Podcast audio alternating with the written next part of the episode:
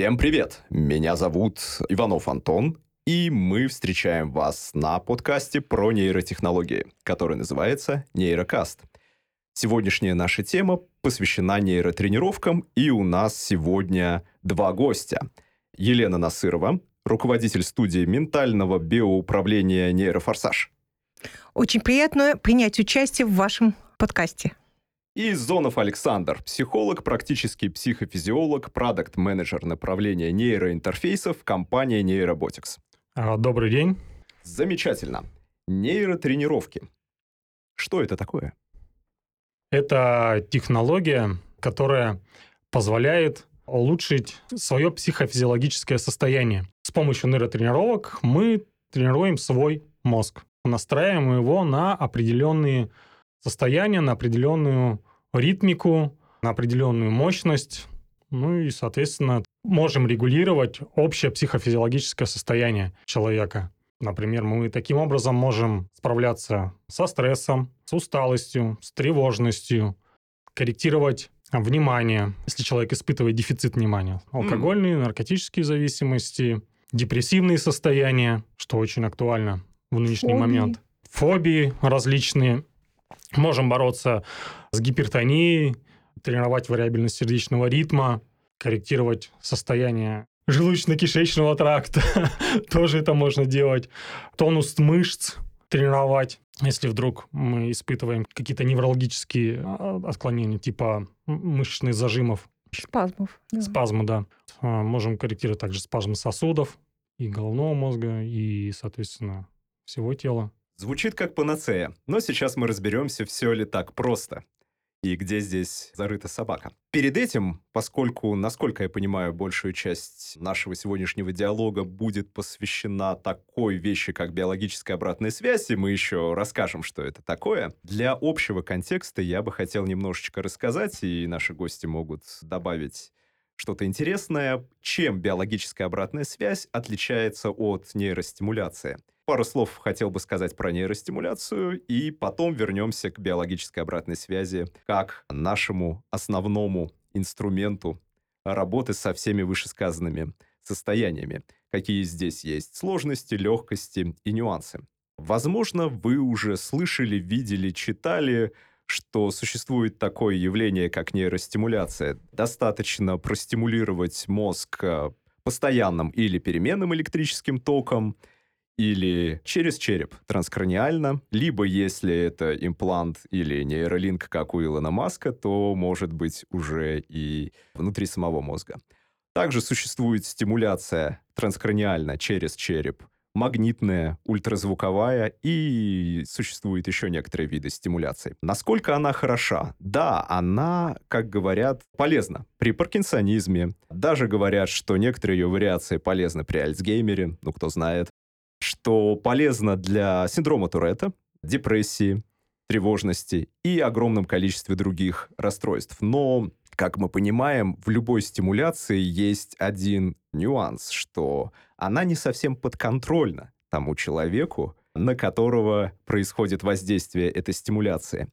И если это вполне оправдано в случае, когда мы говорим о восстановлении каких-то элементарных функций, такие как слух, и это кохлеарные импланты, которые помогают людям слышать, такие как зрение, когда есть корковые или ретинальные импланты, которые позволяют людям хотя бы минимально начинать видеть, тогда стимуляция, возможно, и оправдана. Но что если мы говорим о стимуляции на уровень выше? Что если человек находится в депрессии, мы его стимулируем или э, ультразвуком, или электрическим током, и он резко становится веселым, живым, и депрессия проходит. Здесь возникает много интересных вопросов этики. Или, например, таким образом возможно также а, воздействие на память, или человек берет и стирает у себя из памяти какое-либо событие, как в том фильме с Джимом Керри про вечное сияние чистого разума. Здесь возникает много вопросов со стимуляцией, поэтому большая часть нашего разговора будет посвящена немножечко другому методу, который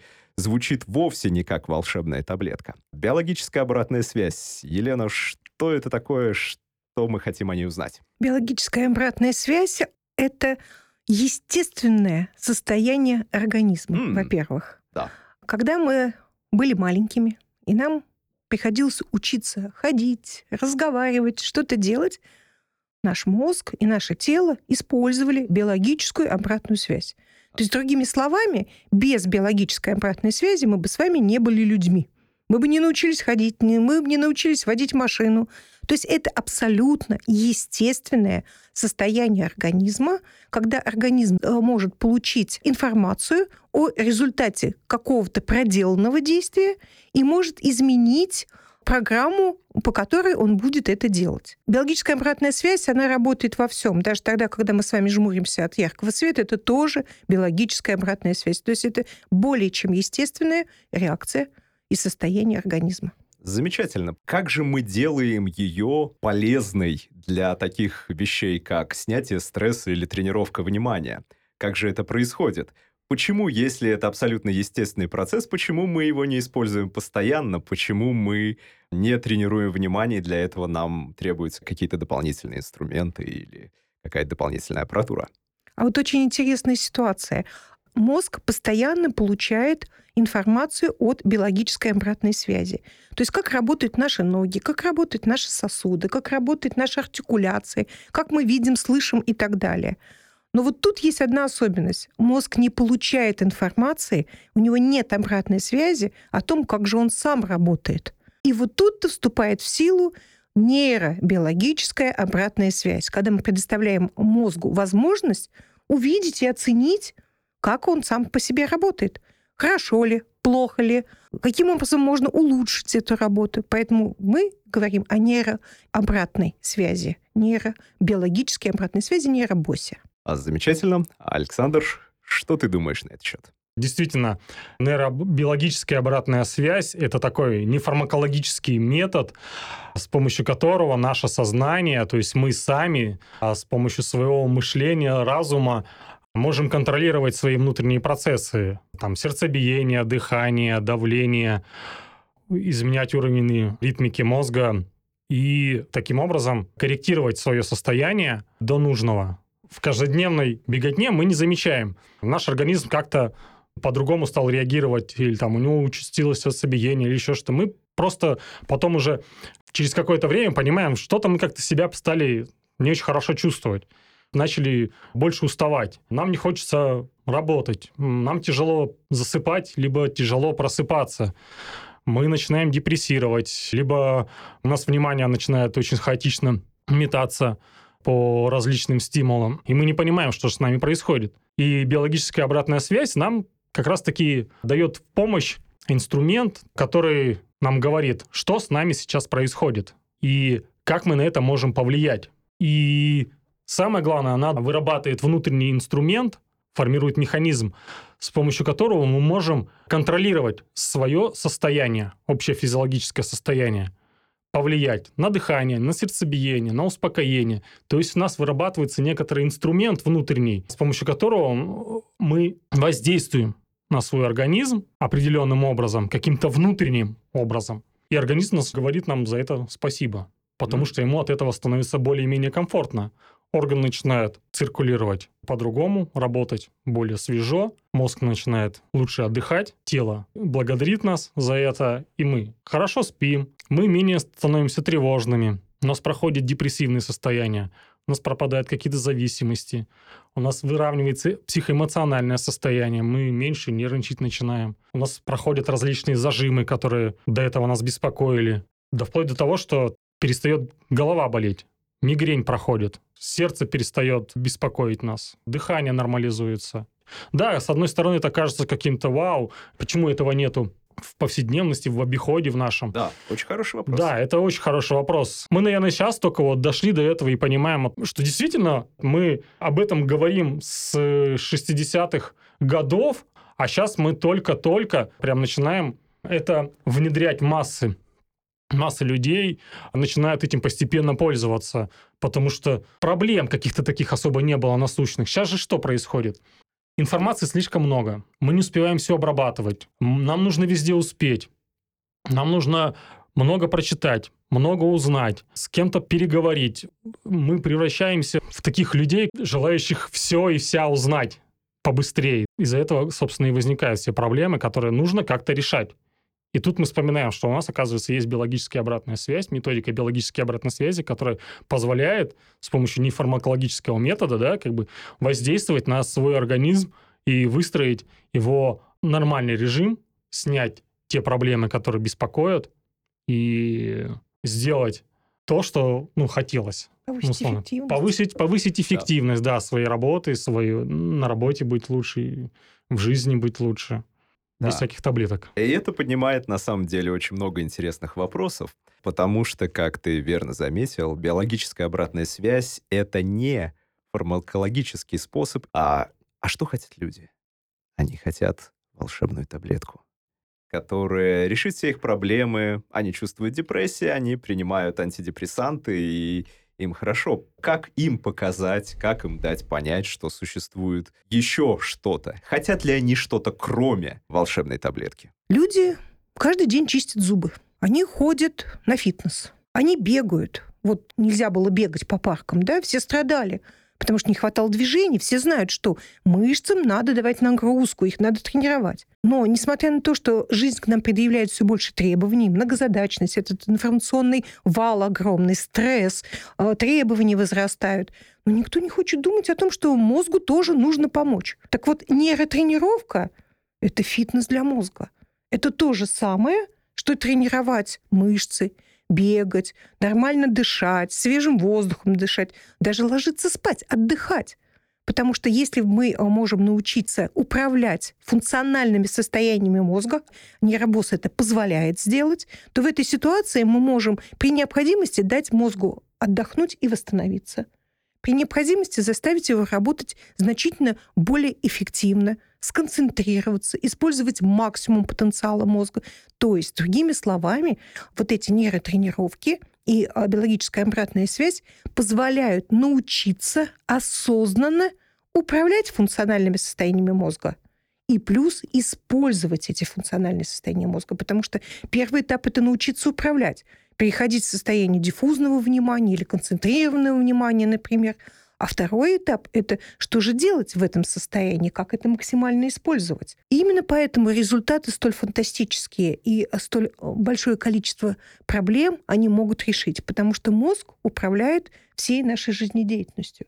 Соответственно, если мы можем осознанно влиять на собственный мозг, то мы можем осознанно влиять на эффективность своей жизнедеятельности.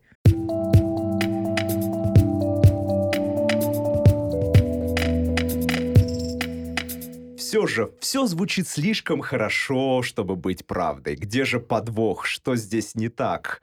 Да, люди уже бегают, они ходят на фитнес, все замечательно. Почему же нейрофитнес? Почему же нейротренировки не получают такого масштабного распространения? Просто потому, что люди не знают? Может быть, потому что они не верят? Наверное, и то, и другое. Э, С одной стороны, когда начинаешь кому-то рассказывать, на тебя смотрят с такими огромными глазами, как будто действительно вот думаешь, ты что, это какая-то магия, наверное. Нет, ты что... Эзотерика. Да, это эзотерика, это эзотерика, да, самое главное, вот это такое. Нет, я лучше побегаю. Бегать хорошо, да, Да, ну как бы... крайне полезно. Да, но мозгу тоже нужно давать определенную нагрузочку. С другой стороны, люди просто, может быть, еще слабо готовы к таким технологиям, но постепенно, в последнее время, интерес повышается к данному направлению, и первые, кто об этом задумывается, это корпорации, которые хотят повысить эффективность своих сотрудников, повысить безопасность своих сотрудников, посмотреть, насколько устойчиво внимание, например, у оператора за какими-то сложными энергетическими системами у диспетчеров каких-то, как вот работает внимание, насколько высоко их стрессоустойчивость. А это все важно на самом деле, и хорошо, что интерес идет именно с больших корпораций, потому что потом будут уже смотреть на них мелкие компании и будут задумываться, так, а может быть, и нам тоже стоит как бы своих сотрудников как-то совершенствовать, пом- помогать им, чтобы они не депрессировали, потому что работа, она бывает порой часто монотонной, хотя вроде бы интересно, но она такая каждодневная, приводит к некоторому истощению. А и таким образом можно повысить эффективность, то есть снять эту монотонию, снять раздражение, снять тревожность, снять депрессию. снять стрессовую ситуацию, когда человек, например, постоянно реагирует, например, как-то негативно на какие-то встречи, либо он переживает перед тем, как садиться там за пульт за какой-то. Да, у него постоянно какой-то там 50-минутный мандраж идет. Что быстрее человек ходил в это рабочее состояние, ему можно научиться просто контролировать эти состояния, снять реакцию на этот стимул. Мгм. И все. Таким образом, человек может четко понимать, что ему нужно делать, как реагируют его организмы, на зачатке увидеть, как организм вот-вот-вот начнет реагировать. Мгм. И он сможет это как-то убрать и нивелировать стимульную реакцию. И таким образом быстрее войти в рабочий процесс. А если он вдруг устанет, либо внимание его начнет падать, он может включить у себя некоторый внутренний механизм, с помощью которого он, например, быстрее отдохнет, и внимание его начнет лучше и интенсивнее работать. Я думаю, что вот как раз-таки из корпораций, с мелких компаний, это потом войдет в обиход, и вполне возможно, это будет внедряться, и, возможно, и в школах, за, например, за тем же самым контролем внимания учеников. В Китае уже внедряют, В да? Китае уже постепенно внедряют. А, в- Внедрение в Китае, если вы смотрели последние новости, обернулось ну, очень э, интересным явлением и даже очень интересным, а, можно сказать, скандалом. Мгм. И для этого есть ряд оснований, потому что иногда некоторые технологии внедрять слишком рано и при несоблюдении некоторых а, этических моментов, когда а, внедрение идет сверху, здесь есть определенные риски в отношении доверия со стороны непосредственного пользователя и со стороны людей.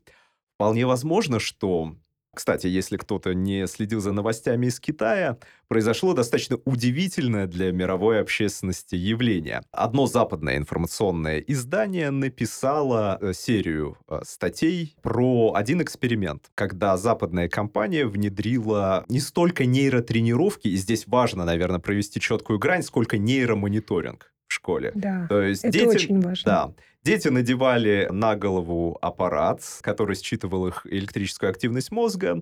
Там в основном считалось внимание.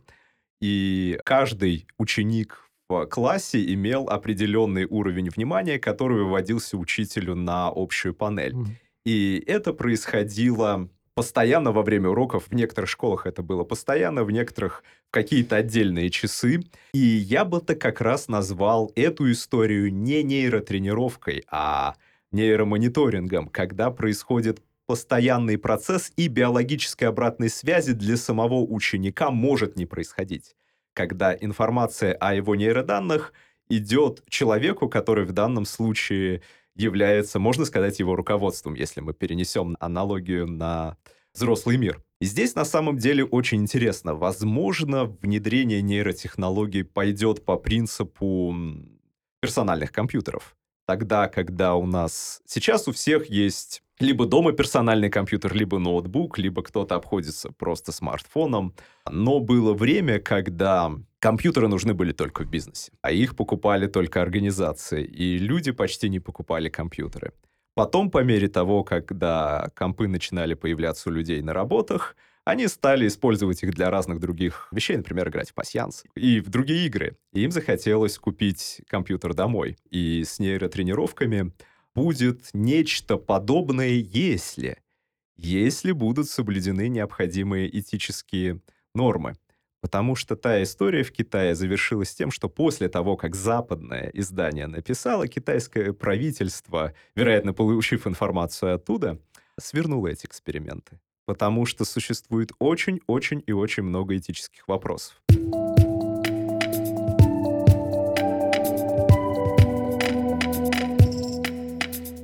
Я бы хотел некоторые из них все же затронуть. А Первый момент — это то, что аппараты были не очень удобны на самом-то деле. И многие дети жаловались э, на то, что они давят на лоб, и то, что они не подходят для долгого и постоянного ношения. Вопрос элементарного комфорта. И откуда мы узнаем? Может быть, ребенку давит на лоб электроды, и он из-за этого теряет внимание и хуже учится. И в итоге это приводит к тому, что аппарат замечает падение уровня внимания еще больший. Также существует а, такой фактор, что когда мы проводим полномасштабный мониторинг с некоторыми видами аппаратуры, мы не всегда можем быть уверены в достаточном качестве сигнала. потому что существуют э, мышечные артефакты, например, которые связаны с движением э, мышц лица, или где-то аппарат был недостаточно хорошо надет. И множество других факторов, которые могут э, поставить данные, полученные с аппаратуры, под сомнение. Поэтому нюансы популяризации нейротренировок, они сводятся к тому, что относительно недавно, и мы еще в пути к настоящим аппаратам, которые люди могут использовать самостоятельно у себя дома без участия специалиста. Здесь еще есть такая особенность. Например, у разных людей по-разному работает внимание. Есть человек, который затрачивает минимум внимания на обработку большого объема информации. И мы по нему смотрим, по его данным, смотрим, что ну, как бы внимание у него не особо сильно работает, а информацию он получил. А другой человек, например, наоборот, он максимум внимания старается приложить, но у него не очень хорошо получается. И вот тут где да, будет корреляция выходить? Где мы будем понимать, что действительно внимание работает с усвоением информации. Уровень внимания это, – это усвоение информации. На самом деле тут зависит от того, насколько развит человек, насколько развита у него префронтальная кора насколько высокий у него уровень бета-ритма, его собственный, индивидуальный.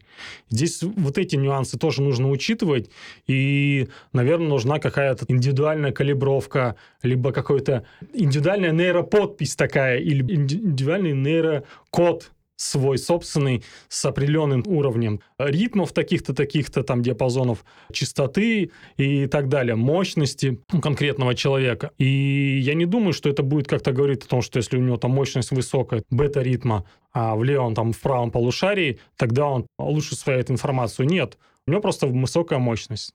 Информацию он может усваивать ту, которая ему действительно интересна, ту, которая ему, наверное, больше подходит. Ну, усвоение которого да, мотивирован. На, да? усвоение которого мотивирован. Mm-hmm. И здесь мы можем как раз-таки говорить о профориентационных каких-то методиках, тестах, которые будут проходить с помощью вот таких-то нейрогаджетов, нейрогарнитур. Будем отслеживать, насколько человек приспособен к той или иной работе, к той или иной деятельности. Будем смотреть, к какому профессиональному навыку он больше предрасположен. И таким образом мы будем направлять таких э, людей, и они будут меньше времени терять на поиски себя. А мониторинг э, состояния, здесь все-таки нужно еще как-то аккуратнее, наверное, все-таки да. подходить к этому методу, потому что он действительно может вызвать шквал некоторых недоумений или эмоций. Ты очень невнимательный. Ну как я невнимательный? Я все запомнил, я могу вам все пересказать. У тебя вот внимание было, ты очень отвлекался. Ну и что? Я запомнил. Значит... еще очень важно понимать, что есть внимание сконцентрированное, есть Конечно. диффузное внимание. Конечно. Это абсолютно разные состояния функциональные головного мозга и ритмической составляющей. И поэтому тогда, когда вот такими нейрогарнитурами мониторят бета-активность и абсолютно не измеряют альфа-активность, да. то результаты, они, честно говоря, с точки зрения психофизиологии просто невалидны, если мы говорим о внимании. Абсолютно Это согласен. первое. А второе, мне кажется, что очень важно говорить о том, что действительно здесь есть очень очень серьезный этический компонент. И нейромониторинг, на мой взгляд, имеет право на жизнь там, где мы действительно встречаемся с серьезными производствами, опасными ситуациями, когда потеря концентрации внимания может привести к очень серьезной катастрофе. Это атомные станции, это водители, это пилоты и так далее. Вот там, конечно, это будет и помощь для самого человека. Но в этой ситуации не только руководители или диспетчеры должны получить эту информацию, но и сам человек, который сидит за этим производством. Он должен увидеть или услышать вот этот предупреждающий сигнал, что он теряет внимание. Да. И тогда нейромониторинг, на мой взгляд, имеет право на жизнь и имеет такую вот ценность для общества. Да, абсолютно верно. Хорошо, мы разделили такие вещи, как нейромониторинг, когда человек носит нейрогарнитуру постоянно, ну или достаточно большой промежуток времени во время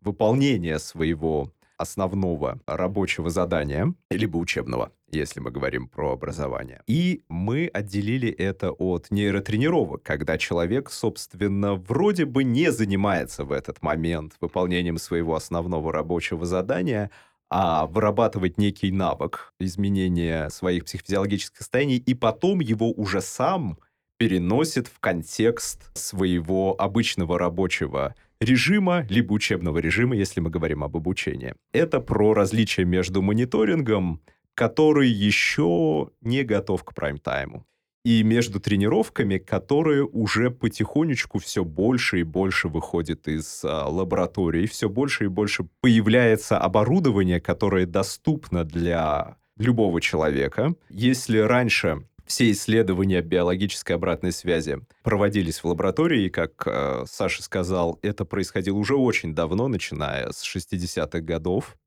И что мы с 60-х годов знаем? Мы точно знаем, что биологическая обратная связь абсолютно безопасна. В отличие, кстати, от нейростимуляции, где не все так ясно, не все так понятно, и некоторые последствия могут быть выяснены только через какое-то время, когда идет непосредственное воздействие электричеством, а, магнитным полем или ультразвуком. Хотя, скорее всего, наступит тот момент, когда электростимуляция тоже выработает свои стандарты и тоже войдет в повседневный мир.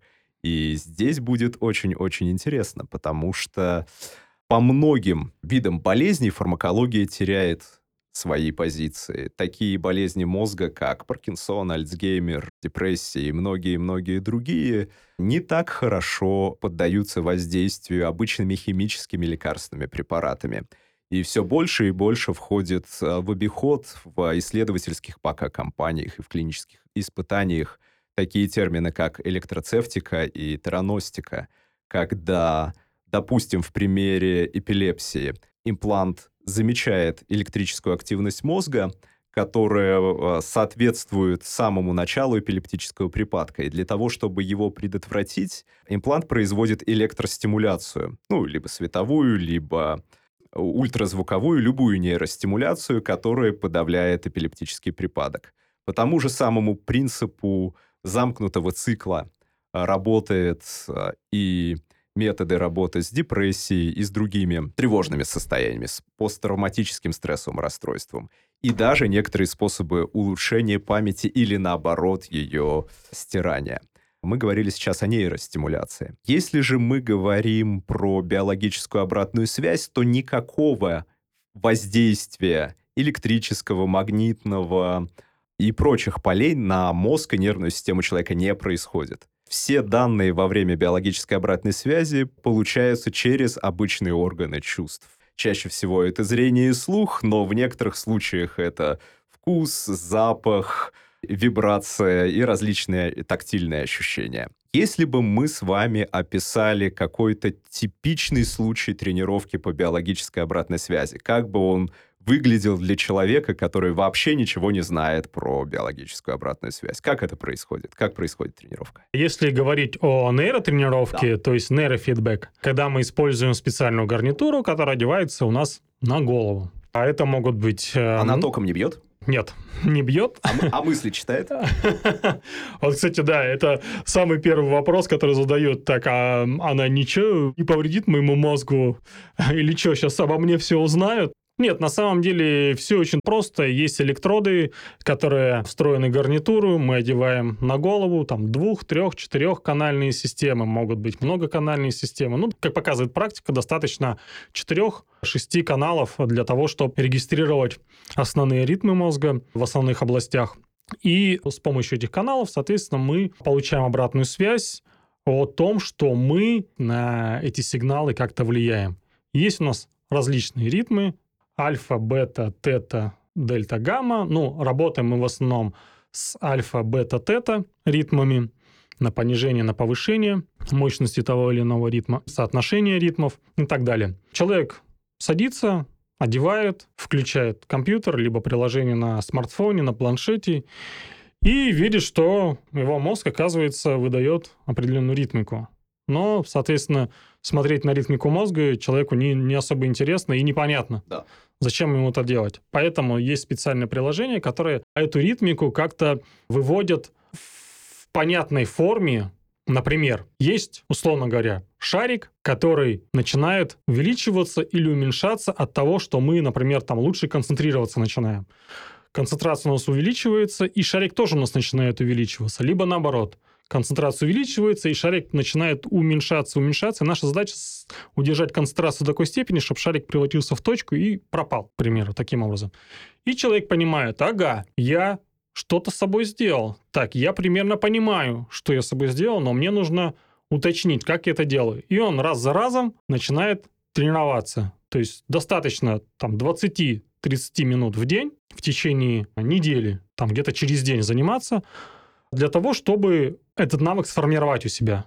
Угу. Вот так я концентрируюсь. Значит, до этого у меня были проблемы с концентрацией, значит, я не умею концентрироваться. Ага, вот все, теперь я знаю, что нужно с собой сделать, что внутри себя я должен включить, условно говоря, для того, чтобы моя концентрация улучшилась, чтобы я где-то не выпадал из процесса рабочего. Либо наоборот, человек, мне нужно расслабиться. Человеку говоришь, без биологической обратной связи, расслабься, закрой глаза, расслабься. Человек сел, закрыл глаза и говорит, ну все, хорошо, я расслабился.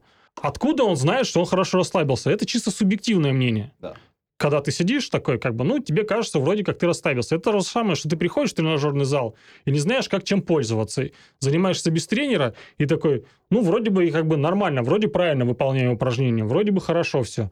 И в результате этого у тебя начинает появляться куча-куча ошибок, которые нарушают твой процесс и не дают никакой эффективности в твоей тренировке. И здесь то же самое, по сути, происходит. Биологическая обратная связь и нейрофидбэк – это как раз-таки некоторый тренер, который показывает тебе объективно, насколько ты хорошо можешь выполнять то или иное действие. И когда мы говорим о расслаблении, то мы с помощью этого тренажера показываем человеку, насколько хорошо он расслабился, насколько хорошо у него повысилась мощность альфа-ритма в том или ином там полушарии, либо в двух полушариях, либо смотрим межполушарную симметрию, если мы там говорим о депрессии, о стрессовых состояниях, либо о тревожности.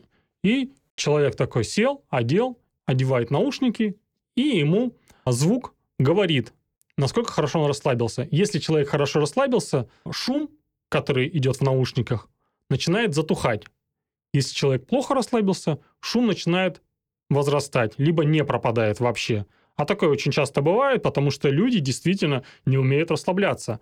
Они разучились это делать. Они постоянно находятся в каком-то внутреннем диалоге. Постоянно о чем-то говорят, о чем-то переживают, о чем-то беспокоятся, прокручивают весь сегодняшний день. С кем-то они поругались, с кем-то они поссорились. Они переживают по поводу завтрашней встречи и тому подобное. И таких примеров очень-очень много. Биологическая обратная связь в этом случае позволит человеку лучше успокоиться, понять, где у него где-то условная кнопка, на которую нужно нажать для того, чтобы хорошо заснуть, выспаться, проснуться с более ясным умом, прийти навстречу без всякого беспокойства, снять какое-то стрессовое напряжение, если оно вдруг возникло у него в течение дня, или там вечером он поругался там с начальником, накричали на него или так далее. И потом в дальнейшем, как очень хороший эффект, он уже будет знать, как ему не реагировать на такие стимулы. То есть он будет знать, что как мне нужно правильно расслабиться.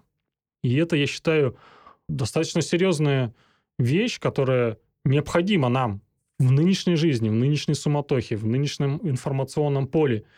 Ведь информации очень много мы не успеваем ее обрабатывать, у нас просто не хватает ресурсов. С любого смартфона можно узнать э, кучу-кучу всего, а хочется же больше. Зашел там в одну статью, потом ищешь другую, что-то там пытаешься изучить, понять, тебе просто не хватит на это все дело. И поэтому эти устройства, они как раз-таки позволят тебе лучше как-то справляться с этими всеми вещами.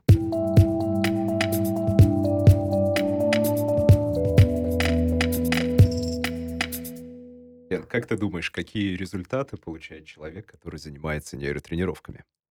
Ну, во-первых, важно сказать, что нейротренировками не надо заниматься всю жизнь. Нейротренировки, они предназначены для того, чтобы научиться управлять своим психофизиологическим состоянием. Да. Входить в так называемое альфа-состояние, когда доминирует альфа-ритм, либо входить в бета-состояние.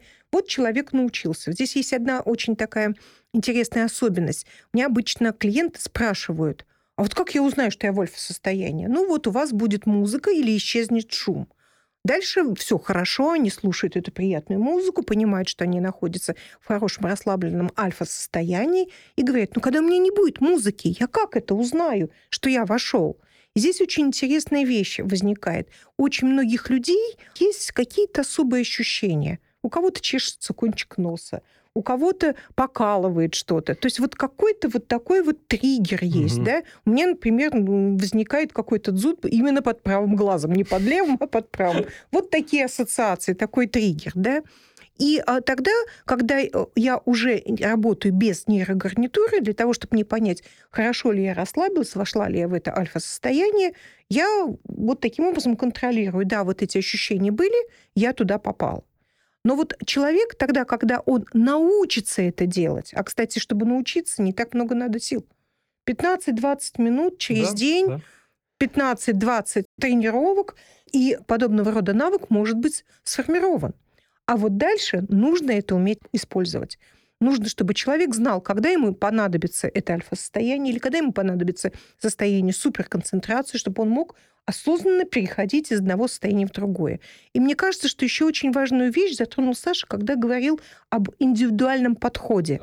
На мой взгляд, очень было много работ и много исследований, и много программ существует для того, чтобы достигать вот этого вот пика перформанс, когда это вот ну, пик работоспособности. Я хочу сказать, что если человек устал, если у человека стресс, если он постоянно много работал, если мы попробуем достигать этот пик перформанс, ему будет очень плохо, честное слово.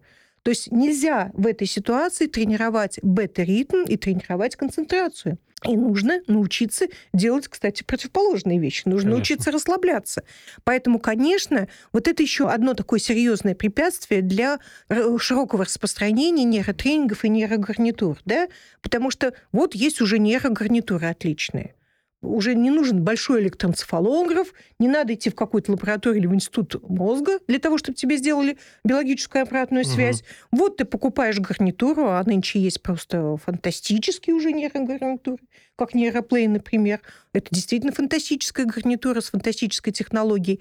Скачиваешь эту мобильную программу, и все, ура, я готов, я могу самостоятельно все делать. Отлично. Один барьер мы прошли. Гарнитуры появляются. Появляются программы. Но есть второй барьер. А какую же программу, какой же протокол мне выбрать? Каким образом мне работать? Потому что все-таки индивидуальный подход в этой ситуации никто не отменял. И, кстати, вот э, такие а, гуру, а, многие гуру нейробиоуправления или нейробосса пишут о необходимости индивидуального подхода. Поэтому мне кажется, что следующий барьер мы пройдем, когда мы сможем объединить нейрогарнитуру с не просто нейроподписью, а может быть с количественной ЭЭГ и с автоматической расшифровкой результата quantitative ЭЭГ, и тогда если так, то вот такой протокол. Если вот такие особенности, такой протокол. Мне кажется, вот за этим будущее будет. Да, я думаю, это даже ближайшее будущее, потому что ну, в этом направлении уже много есть запросов. И когда, например, люди приходят и говорят, ну да, вы вот одели на меня гарнитуру, вот я где-то позанимался, а где мне интерпретацию вот какую-то я получил, какие-то рекомендации или еще что-то. И мы понимаем то, что да, действительно человеку нужно давать интерпретацию, обратную связь о том, что в мозгу. Человек хочет понимать, что у него в мозгу происходит, какие у него ритмы и так далее. И для этого нужно, соответственно, собирать какие-то определенные большие данные, с помощью которых мы будем уже их как-то классифицировать, правильно понимать. И таким образом выделять какие-то особенности, возможно, ритмики у людей, например, там, с определенным типом характера, с определенными предрасположенностями, каким-то, возможно, там, либо заболеваниями, либо предрасположенность к какому-то виду деятельности. И это действительно очень важно. И вполне возможно, что уже где-то, ну, мне кажется, годы там через 3, через 5 это уже будет прям массово внедряться на каких-то предприятиях э, и, возможно, и школах, и вообще в каких-то центрах, которые будут, опять же, заниматься профориентацией. Будут давать какие-то рекомендации о том, чем лучше заниматься человеку. И как мы вот проводили исследования, что руководитель, у которого низкая мощность альфа-ритма, как бы он не очень хороший руководитель, потому что низкая мощность альфа-ритма говорит о том, что человек очень много стрессует. А если человек много стрессует, он допускает очень много ошибок в своей работе. Переживание и стресс – это что? Это у нас, опять же, заболевания. Заболевания сердечно-сосудистой системы, э, гипертония, желудочно-кишечного тракта и тому подобное. То есть э, вот эти наши любимые психосоматические проблемы, которые возникают в результате стресса. Здесь, опять же, нужно понимать, как нужно а, вести себя со своим организмом, что ему нужно дать для того, чтобы у него не возникло этих ощущений, чтобы у него меньше было стрессовых состояний. А может быть, тебе просто сменить род деятельности какой-то свой. Саша, вот здесь бы я хотела бы чуть-чуть подискутировать, да? Да. Я когда-то занималась а, исследованием нейроэндокринной системы Мгм. у людей с разными типами конституции, морфологической конституции, да? И вот в результате исследований мы обнаружили, что у людей, которые являются спринтерами, которые могут переносить очень большой стресс, но короткое время, но интенсивность стресса может быть большой действительно, у них существует достаточно часто плоское ЭЭГ. То есть с низким альфа-ритмом. Да. Причем они абсолютно здоровые, нормальные люди, да. У них есть такое гиперстеническое телосложение, но если за ними наблюдать дальше, эти люди склонны к заболеванию сахарным диабетом второго типа, сердечно-сосудистыми заболеваниями, гипертонией и так далее, и так далее. И есть стайеры. Это люди, которые имеют другое телосложение. Это, ну, в основном такие вот а, подтянутые люди. Они могут переносить длительный стресс, но низкий по интенсивности. Высокая интенсивность стресса их выбивает. Они переносят длинный стресс, и у них совершенно другой профиль нейроэндокринный. И болеют они другими болячками, Мгм. да? Так вот, я хочу сказать, что руководители всякие нужны. Это зависит Возможно. от того, да, Как- что... Каким руководством, да, на каком что предприятии именно? То есть если мы говорим о том, что это очень такое вот о, стрессовое предприятие, это какие-то, предположим, там атомная энергетика или еще что-то, когда нужно очень быстро среагировать, очень резко и очень интенсивно. Да, либо силовые структуры. Да, то нам нужен такой руководитель. Ну, я с тобой полностью согласна, что мы должны ему обеспечить так называемую психофизиологическую Конечно, реабилитацию. конечно. Мы должны ему помочь, чтобы он из этого состояния мог действительно вернуться к исходному состоянию. да. Потому что когда мы говорим о стрессе, всегда говорят, вот управление стрессом, или говорят стрессоустойчивость, или говорят, что вот не реагировать на стресс. Не может такого быть. Стресс – это абсолютно естественный биологический фактор. Мы обязательно должны реагировать, иначе мы не сможем адаптироваться. Да? Да, и мало того, Вопрос- это нормально. Да, Стресс это нормально. И вопрос, насколько быстро после стресса, дав реакцию, мы можем вернуться в нормальное Восстановиться. да, состояние. Как мы можем быстро адаптироваться? Это вопрос о быстрой адаптации. Да. И таким руководителям, которые, наверное, блестящие руководители, потому что вот эти руководители, они бывают такими очень яркими, очень харизматичными, да, но ему нужно помочь, чтобы он мог возвращаться в нормальное состояние и предупредить возникновение его вот таких конституционных заболеваний. В то же время, если у нас процесс какой-то, как мы говорили, фермерская деятельность, что-то вот длительные исследования, каждый день э, нужно много и много-много монотонно, постоянно работать. Это очень много на сегодня таких и предприятий, и лабораторий, и исследований, да, там вот такой э, руководитель, ему будет очень тяжело. Он Конечно. просто не будет выдерживать этот стресс, да? Долгий- Потому что нужно мониторить, чтобы все исследования были сделаны правильно, согласно хорошей практике и так далее, и так далее. И там, конечно, нужен руководитель другого типа. Но у него будут свои болячки, и их тоже можно избежать. И можно помочь ему с помощью нейротренировок. Вот тут как раз-таки хорошая идея брать вот таких эффективных руководителей, замерять у них ЭЭГ и делать такую некоторую базу руководителей разных типов разных предприятий с длительными стрессами, с кратковременными стрессами и смотреть, кто подходит на эту роль, сопоставляя с какими-то некоторыми шаблонами, да, у нас есть шаблон, мы берем на предприятии, условно говоря, человека на руководство какого-то отдела, и мы смотрим так, ну, присаживайтесь, пожалуйста, одеваем на него электроэнцефалограф и смотрим его ритмику и видим то, что так, ага, ну здесь мощность такая, здесь такая. О, очень хорошо, вы подходите на направление то-то, то-то, да, где монотонная, такая нудная работа нужна, и постоянно следить, э, да, за какими-то там состояниями. А есть такие, смотрим, да, видим, что это человек такой более оперативный, более такой взрывной такой идет. И мы видим о том, что он подойдет на кратковременные стрессовые какие-то ситуации. То есть он может заниматься своей работой. Если вдруг ситуация возникнет, он может быстро среагировать на нее, не а, вовлечься в это эмоциональное состояние, а быстро решить эту проблему. Слушай, Это, я бы кстати, хотела вот здорово. тоже еще развить эту тему, да. Мы живем сейчас в нестабильном мире. Его называют ВУКа-мир, да. Этот термин появился когда-то после окончания Холодной войны, и мир начал изменяться. У нас информация растет просто мега-темпами по Да. экспоненте, Да. и, соответственно, каждый день у нас что-то новое. И получается, что прошлый опыт – это только прошлый опыт. Да. Конечно. Все меняется настолько, что прошлый опыт может нам уже не пригодиться и, может быть, даже сослужить плохую роль. И э, в этой ситуации уже сейчас говорят о том, что для руководителей нужен особый тип мышления. Для руководителей, для лидеров, которые смогут в будущем работать. Новый тип мышления, трансформация типа мышления. И что же им надо? Им нужно научиться работать в условиях неопределенности.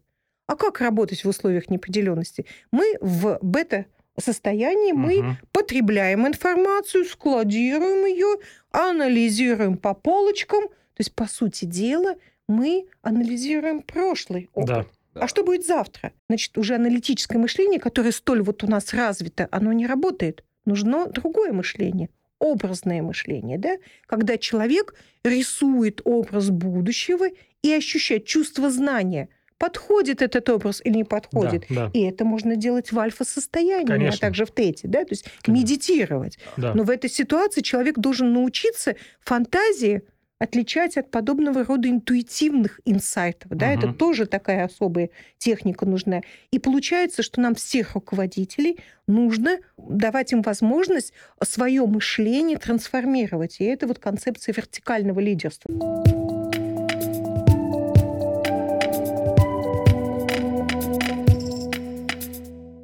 На самом деле схема или вертикального или концепция вертикального лидерства, она предполагает осознанное восприятие мира, системное понимание людей, понимание их потребностей, понимание их мотиваций, понимание их места в этой общей картине мира и изучение, каким образом можно повлиять на эту систему. И вот тут одна интересная вещь. Когда ты находишься в альфа-состоянии, у тебя не может быть злых мыслей по отношению к кому-то другому. Как только они появляются, это означает, что ты сфокусировался, и это бета-ритм. А на самом деле уже слово медитация на Западе перестало за собой нести что-то какое-то мистическое или какое-то отдаленно эзотерическое. Это слово находится в- обиходе. В компании Google даже есть специальный институт, который набрал себе даже каких-то там монахов, и они преподают медитации для сотрудников. Они понимают, что действительно вот это альфа-состояние, оно способно дать какую-то новую информацию на самом деле. В чем основная загвоздка и проблема мышления и творческого кризиса?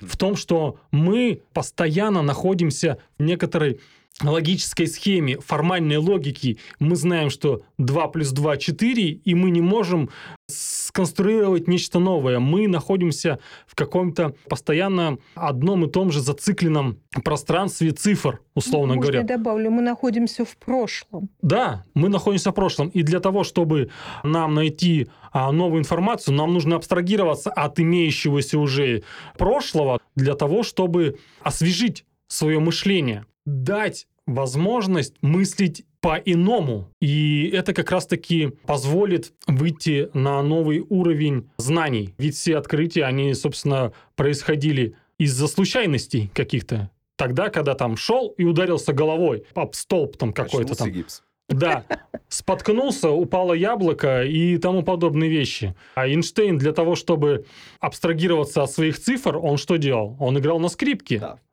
И причем как бы он достаточно неплохо играл на скрипке. И это позволило ему абстрагироваться, как раз перейти на музыку. И через музыку он уже видел и понимал. И это никак не эзотерика. Это особенности нашего мышления. Мы настолько закованы а, в эту формальную логику, которая ограничивает наше восприятие. Она не дает нам в шаг влево, в шаг вправо сделать. А что будет, если ты шагнешь чуть-чуть с дороги? Ты увидишь просто Новую картину, новую картину, Да. почувствуешь новые ощущения, почувствуешь новую почву под ногами, новые возможности. новые, до- новые возможности, новое восприятие. Это уже не 2 плюс 2, а это уже будет 2 плюс 2 в скобочках умножить на 4, да? Да. Это уже будет нечто другое. Это уже такое парадоксальное мышление, по, по сути. Знаешь, я его называю интегративным. Интегративное. Аналитическое мышление, поделили на детали, посмотрели на факты, и образное мышление на картинку в целом посмотрели под другим углом зрения и соединили эти два стиля мышления. И тогда оно у нас начинает быть системным.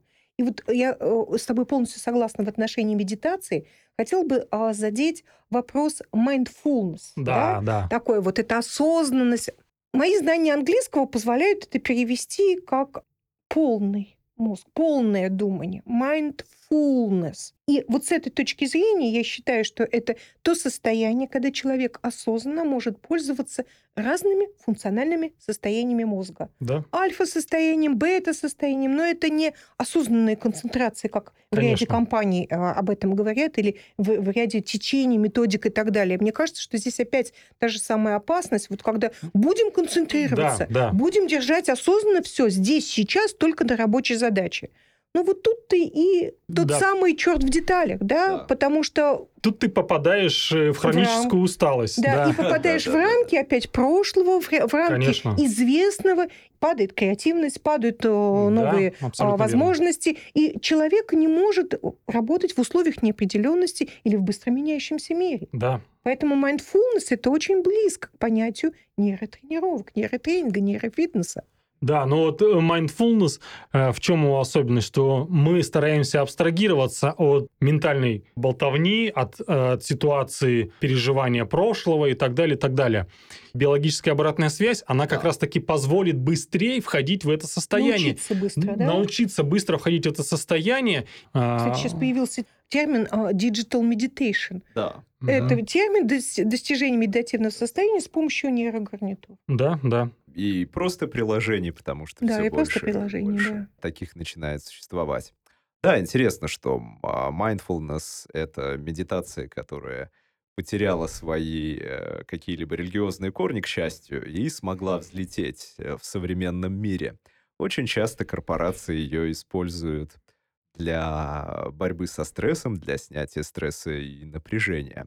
И она действительно замечательно сочетается а, с нейротренировками, и очень многие компании уже сейчас соединяют вот в термине digital meditation, техномедитейшн и различных его вариаций, применение аппаратного обеспечения, приложений на телефоне и тренировки внутренних состояний. Сейчас мы живем в интересный момент, когда электроэнцефалограф — это уже больше не только шапочка с гелем, с которой мы все сталкивались в поликлинике, появилось оборудование, которое доступно почти каждому, который может использовать у себя дома.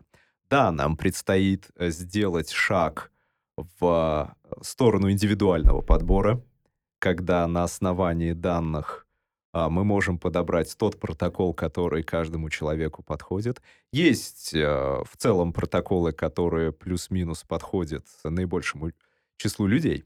И здесь есть еще один нюанс в процессе адаптации нейротренировок. А, Расскажу, наверное, свое собственное наблюдение. Я замечал два типа людей, которые по-разному реагируют на нейротренировки, и это некий континуум. А Если мы возьмем различные типизации личности, то часто там существует шкала люди, которые открыты чему-то новому, и люди, которые закрыты чему-то новому. И между ними существует континуум. И а, очевидно, что мы здесь все собрались люди, которые открыты новому опыту, а, и при этом очень часто мы забываем, что есть люди, которые новому опыту закрыты. А чаще всего я описываю эту особенность личности, эту черту личности таким образом. Есть люди, которым достаточно включить музыку, и они начнут танцевать.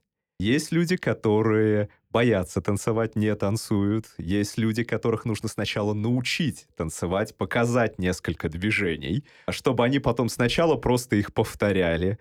Может быть, когда-нибудь потом, если они их будут долго повторять, они научатся танцевать и поймают нужное состояние.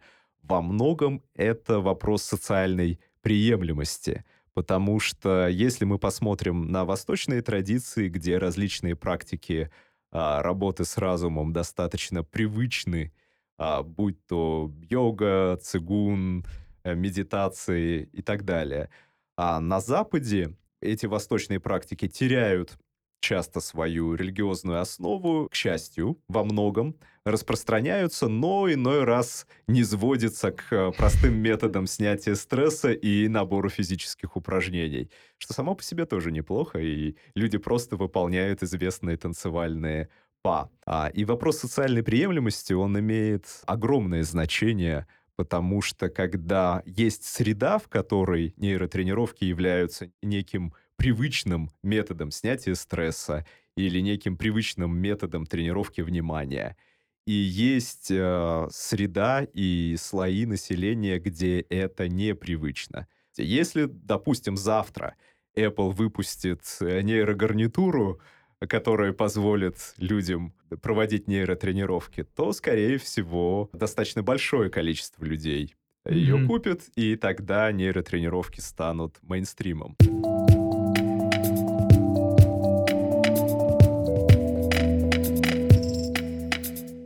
Как вы видите будущее нейротренировок? Здесь я, наверное, больше соглашусь э, с тобой, Антон, потому что люди привыкли смотреть на кого-то, на каких-то авторитетов, которые а, будут говорить о том, что да, действительно, это круто, делаем так. Потому что с каких-то низов сейчас пока приходится начинать говорить о том, что мы зададим тренд, пока как бы, ну, сложно. Здесь нужно все-таки как раз-таки корпорациям давать возможность показывать о том, что это поможет, это эффективно, это здорово, это круто. В корпорации как раз-таки должны быть люди, которые скажут, да это же здорово, которые будут понимать, что это не эзотерично, это уже давно не эзотерично, и будут внедрять это у себя, а если будет это какая-то известная компания, всемирно известная компания, такие как Google, Apple, там, а, Microsoft, какие-то, может быть, китайские компании, скажут о том, что Смотрите, с помощью этого вы можете на нашем смартфоне с собой делать такие вещи. Вы можете быть более внимательным, более стрессоустойчивым, вы можете развить свою память с помощью этих технологий, улучшить креативное мышление и так далее, то действительно тогда на них будут смотреть и скажут о том, что да, почему бы и нет. А почему мы еще этим не занимаемся? Давайте мы тоже это будем делать. Ну, может, под своим соусом каким-то, да, но все равно мы тоже хотим тоже такие же технологии, и тогда действительно будет бум. Тогда будет бум, сравнимый с первым смартфоном, айфоном, даже вот так я назвал, когда он появился iPhone, в котором есть все, iPod, и записная книжка, и органайзер, и все-все-все, и плеер. И тогда это действительно сделает какой-то переворот. И я уверен, что это будет креативный переворот. Это будет переворот мышления. И люди откроют для себя нечто новое Появятся, возможно, даже новые какие-то технологии, потому что прошлое перестанет давлеть над людьми. Если люди все успокоятся, успокоят свой разум, то, возможно, произойдет какой-то ингубационный период в голове, в, нашей, в нашем сознании, а, в кризисе нашего сознания. И, возможно, появятся какие-то новые технологии, новые достижения, новый взрыв какой-то будет. Потихонечку мы начинаем понимать принципы работы обратной связи. И несмотря на то, что взаимосвязь, допустим, альфа-ритма и состояния расслабления была известна уже очень давно, чуть ли не с первой половины века, и впоследствии во второй половине 20 века появлялось все больше и больше исследований по биологической обратной связи, и все эти исследования методологически тонкие и методологически сложные, потому что это то исследование, где в процесс включается субъективный опыт. И не всегда мы можем сделать вывод. Да, мы знаем, что существует корреляция, но существует ли причинность? И одним из наиболее важных исследований последних, последнего времени, буквально несколько месяцев назад, может быть, год, вышло исследование от MIT, которое доказывает, что причинность существует. То есть именно тренировка на основании биологической обратной связи влияет на альфа-ритм и влияет на, соответственно, на внимание человека. В данном случае обратное соответствие. И это очень интересно, поэтому мы живем а, в уникальный момент, когда мы можем взять и тот субъективный опыт, который у нас есть, потихонечку, маленькими шажками, может быть, не до конца понимая механизмы того, как это работает, измерять и влиять на него. Например, то, как мы учимся ходить, то, как мы обучаемся на биологической обратной связи в естественной среде происходит во многом за счет э, таких структур мозга, как базальные ганглии.